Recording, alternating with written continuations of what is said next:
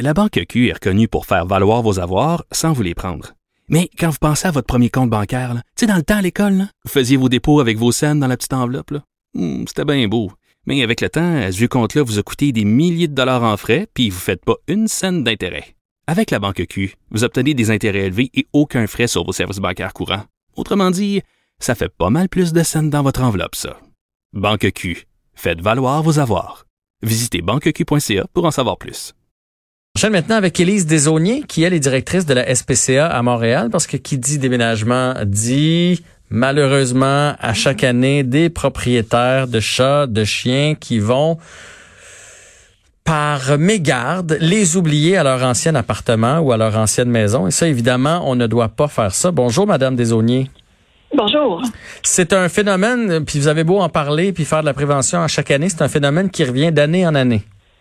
Oui, mais ça reste quand même, euh, et heureusement, là, euh, des exceptions, des gens qui euh, abandonnent leurs animaux derrière eux. Par contre, ce qu'on voit beaucoup, beaucoup, beaucoup cette année, puis on parle de plus d'une centaine d'appels qu'on a eu seulement au mois de juin, c'est des gens qui ne réussissent pas à se trouver de logement qui, qui les acceptent avec leurs animaux, de logements abordables, et qui sont un peu découragés, qui se demandent si on peut faire quelque chose pour les aider, et qui vont faire ce qui le geste sans doute le moins pire dans une situation comme celle-là quand on réussit pas à se trouver de logement, euh, qui est de venir l'abandonner dans, dans un refuge. Donc, c'est sûr que toujours quelques cas euh, de gens qui abandonnent leur animal derrière eux, euh, mais ça, ça reste des exceptions. Là, je vous dirais que la, la majorité des gens sont responsables, mais euh, l'enjeu de se trouver un logement abordable avec des animaux est immense, particulièrement dans la grande région de Montréal cette année. Oui, c'est ça que euh, je lisais. Et vous, vous demandez aux propriétaires d'être euh, d'être conciliant, parce que dans le fond, ce que vous dites, c'est on avait un chat, mettons, ou un chien à notre ancien appartement, et là, on, on, a réussi à se trouver quelque chose de dernière minute, ou peu importe, et là, on arrive là-bas et eux, ils le prennent pas.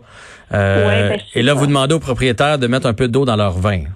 Oui, mais je pense que tout le monde met un petit peu d'eau dans son vin cette année mhm. euh, avec la COVID.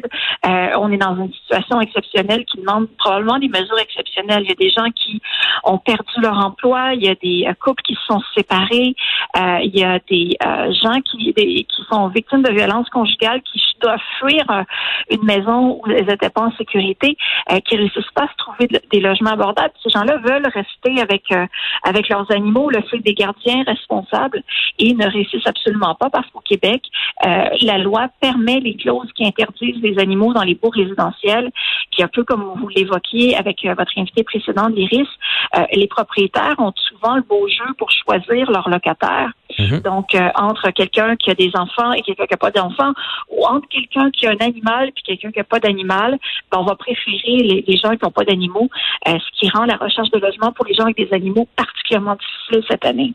Et avec la COVID, donc, avec ce que vous nous, nous voyons, ce que vous nous énumérez là, euh, plus le fait, moi j'ai lu que avec la, la, la, COVID, il y a bien des gens qui ont compensé leurs besoins de d'affection en adoptant un chat, un chien. Euh, c'était le temps aussi, hein, on se dit, on est prêt à la maison, c'est le bon temps d'adopter un chien. Euh, je vais pouvoir m'en occuper, le dresser comme il faut au début.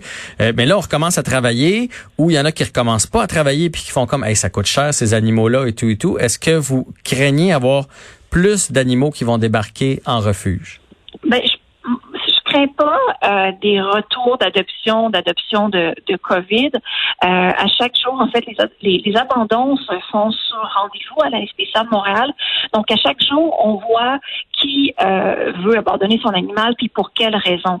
Et ce qu'on observe, c'est euh, des gens qui n'ont pas les moyens de payer des soins vétérinaires mhm. euh, très, très, très élevés pour leurs animaux, euh, des gens qui déménagent, des enjeux comme ça, mais pas des gens qui ont changé d'idée. Puis en même temps, ces gens qui ont adopté pendant la période de COVID, nous, ça nous aide parce que dans un refuge comme le nôtre, ben, ça fait de la place pour des animaux qui vont devoir être abandonnés en ce moment. Donc, il y, a, y, a, un peu de positif dans tout ça, mais je pense que le cœur du problème, c'est vraiment l'interdiction des animaux dans les clauses euh, des baux résidentiels. Dans les Oui, donc en ce moment, se trouver un logement abordable dans la grande région de Montréal, c'est presque impossible. Donc, un logement abordable qui accepte les animaux. Puis on parle pas juste des, chiens. Il y a de plus en plus de logements qui, qui n'acceptent pas les chats non plus. c'est devenu euh, particulièrement problématique. Puis nous, ce qu'on demande aux propriétaires, c'est, vous le disiez, faire preuve de compassion, prendre le temps de rencontrer la famille, l'animal, euh, puis voir si c'est des gens responsables, puis des gens responsables, qu'il y ait un chien, un chat, une tortue ou peu importe, ça va, euh, des bons locataires ils vous remettent le logement en bon état. Avoir un animal ne devrait pas être un, critère de, discrimination. Ben, effectivement, moi, j'en ai eu un appartement, puis je laissais mes appartements bien propres, mais malheureusement, on paye souvent pour ceux qui euh, qui font pas attention. Madame ouais. le message est passé. On espère que les propriétaires vont être conciliants cette année. C'est une année d'exception là avec la COVID, alors on met tous un peu d'eau dans notre vin, comme vous l'avez dit tantôt. Merci d'avoir pris le temps de nous parler. Merci à vous. Au revoir. Bonne, euh, bonne journée. Alors, Élise Desaunier, directrice générale de la SPCA de Montréal.